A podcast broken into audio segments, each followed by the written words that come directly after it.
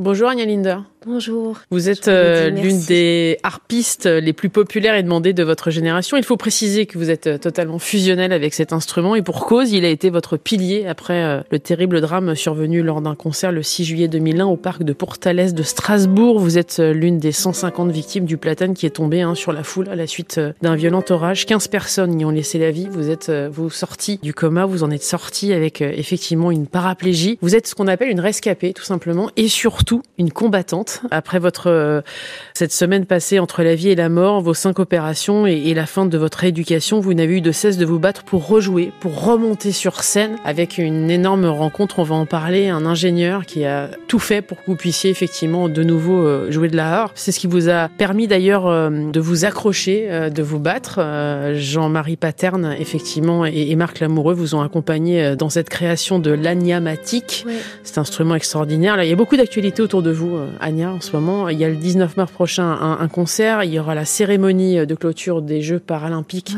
Donc ce sera le 8 septembre prochain. Et il y a cet album qui est sorti il y a peu de temps avec la complicité du violoniste Laurent Corsia, de la violoncelle de Julie Sevilla Fraisse. Donc on, parle de l'album Schubert. Vous avez décidé de, sublimer finalement euh, cette partition de Schubert euh, en y apportant votre personnalité. On plonge dans l'intime grâce à ça, Anya. Ça veut dire que Schubert, il est très important pour vous? Ouais, Schubert, c'est un des compositeurs. Euh, je, viens d'une famille de musiciens. J'ai été élevée euh, sur les genoux de ma mère et elle donnait des cours de piano, donc j'entendais les, les, morceaux de Schubert depuis toute petite. Ceux qui sont sur cet album-là, c'est vraiment des pièces qui m'ont accompagné toute ma vie. Il y en a un avec lequel j'ai gagné le concours international de musique de chambre d'Arles, qui a été un, un, déclencheur formidable dans ma carrière. Le trio euh, qui clôture l'album, c'est tout simplement euh, un des morceaux que je préfère au monde. Je l'écoute depuis toujours et je pensais pas qu'un jour je pourrais le jouer à la harpe.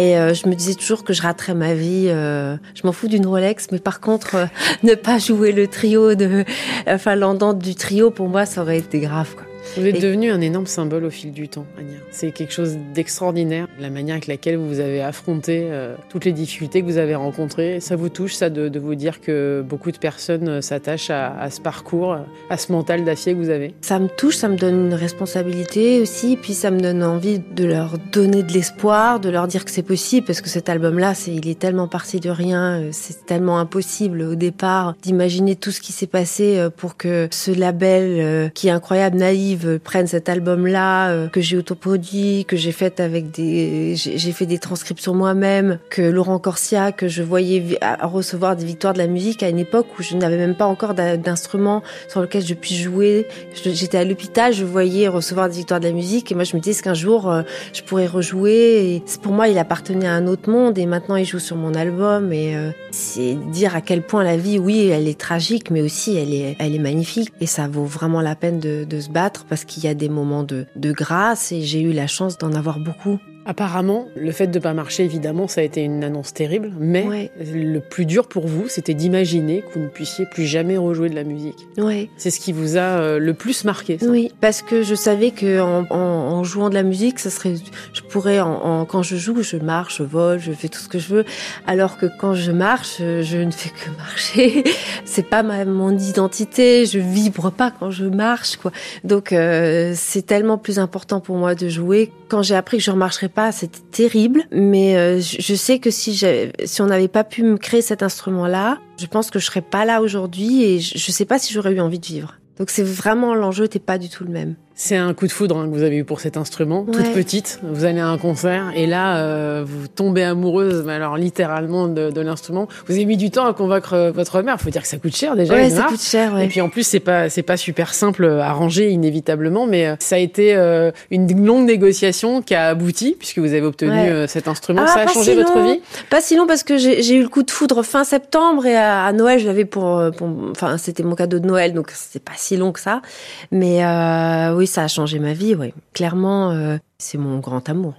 Et en plus, maintenant, euh, je, me rends compte avec le temps que les amours, c'est vraiment quelque chose de compliqué. Donc, je sais que c'est vraiment, euh, le seul amour auquel je serai fidèle et celui seul qui sera constant dans ma vie et qui, qui sera là tout le temps. Quoi. Vous avez euh, pendant euh, une année euh, tout fait pour être autonome. Vous êtes sorti de l'hôpital et pendant quatre ans, vous avez rêvé de remonter sur scène. Vous allez faire une rencontre extraordinaire en 2004. Je dis extraordinaire parce que vous allez dans un magasin de musique, il y a un homme qui est là et qui vous voit et qui décide de trouver une solution pour vous permettre effectivement de, de rejouer. Je voudrais que vous me racontiez cette histoire et cette rencontre extraordinaire. Il m'avait entendu quand j'avais gagné le concours international de musique de chambre d'Arles, justement avec Nartstuck qui est sur l'album. Et quand, euh, après l'avoir revu à cette, occasion-là, il m'a laissé un message euh, sur mon répondeur où, il me disait euh, Est-ce que ça te tente qu'on essaie d'adapter la harpe à ton handicap?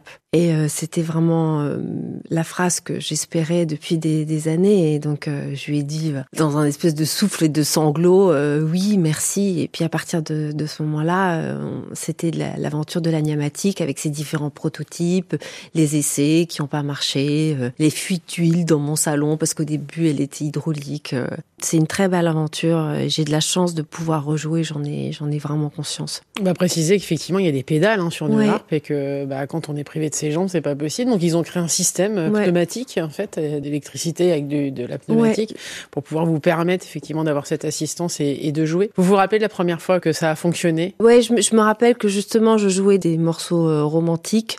Je sais que Schubert, c'était, j'ai passé la nuit à jouer, à faire de la musique et à faire des modulations. Et je me disais, mais qu'est-ce que c'est beau une modulation, passer de majeur à mineur, c'est magnifique. Et j'étais tellement reconnaissante que ça marche enfin, parce qu'au début, c'était très lent très bruyant. Euh, c'était vraiment pas pas gagné. Mais en même temps, je me disais le pire, je le laisse derrière moi pas de choix du tout. Là, on, on avance. Ça marche pas encore tout de suite, mais euh, je vais vers quelque chose. Qu'est-ce qu'il a de plus, Schubert, pour vous? Pas des choses que j'ai en commun avec lui.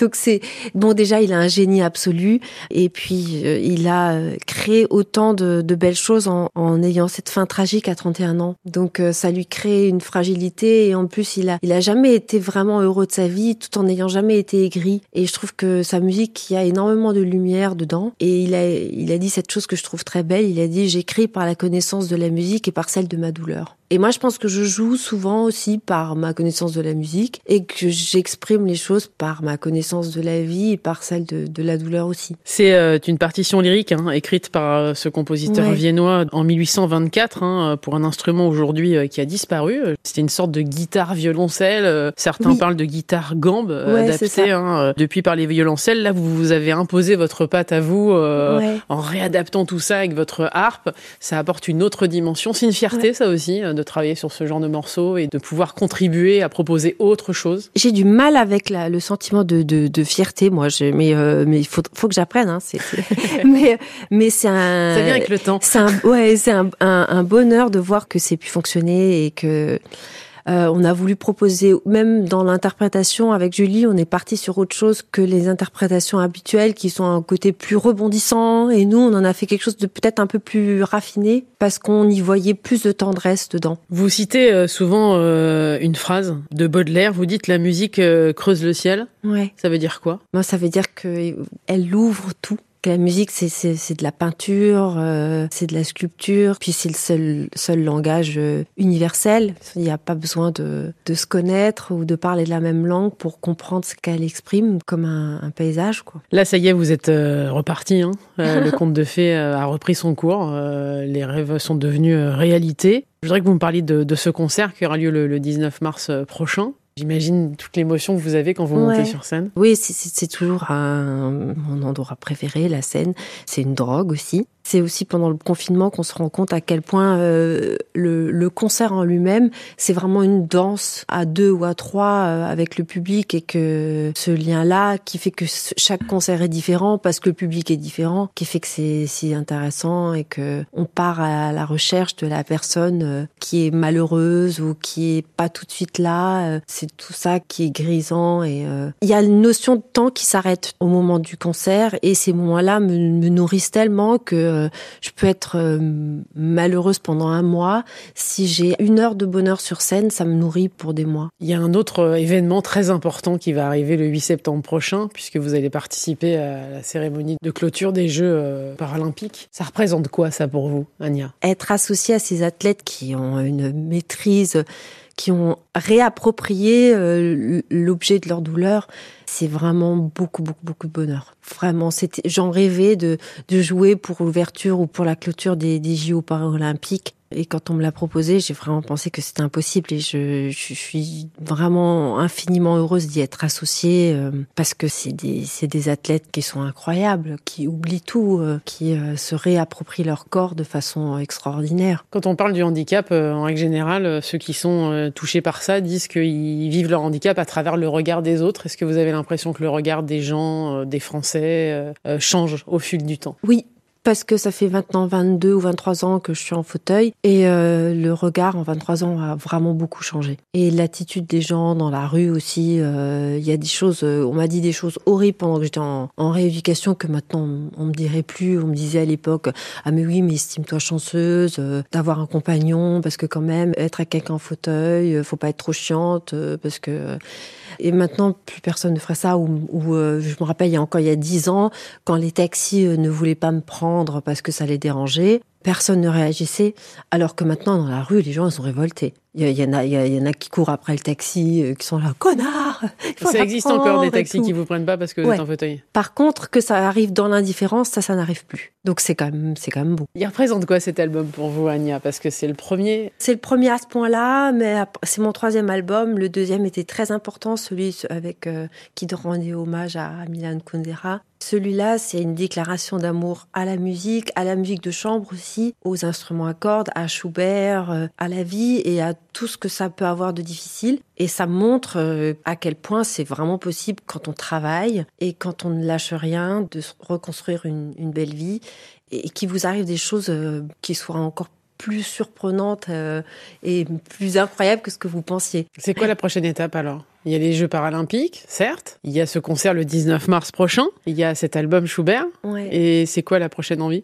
Euh, La prochaine envie, il y a plein de, de concertos et de d'œuvres que j'ai pas jouées depuis un moment et que j'ai envie de, de, rejouer. Donc j'espère que c'est euh, renouer avec des œuvres que je jouais plus souvent euh, avant mon accident, qu'on me demandait plus souvent avant mon accident et que j'ai très envie de, rejouer. Et euh, il y a tellement de belles pages de, de musique que j'ai envie de, de jouer, de, de défendre. Il n'y a pas besoin de, de les défendre. Mais, euh, et j'espère aussi que les personnes qui écoutent l'album euh, ressentent là, le même sentiment de, de paix qui s'installe en eux que moi je l'ai eu au cours de ce, de ce parcours en musique. Merci pour votre sourire, Anya. Merci, pour la leçon de vie aussi. Merci, pour le symbole.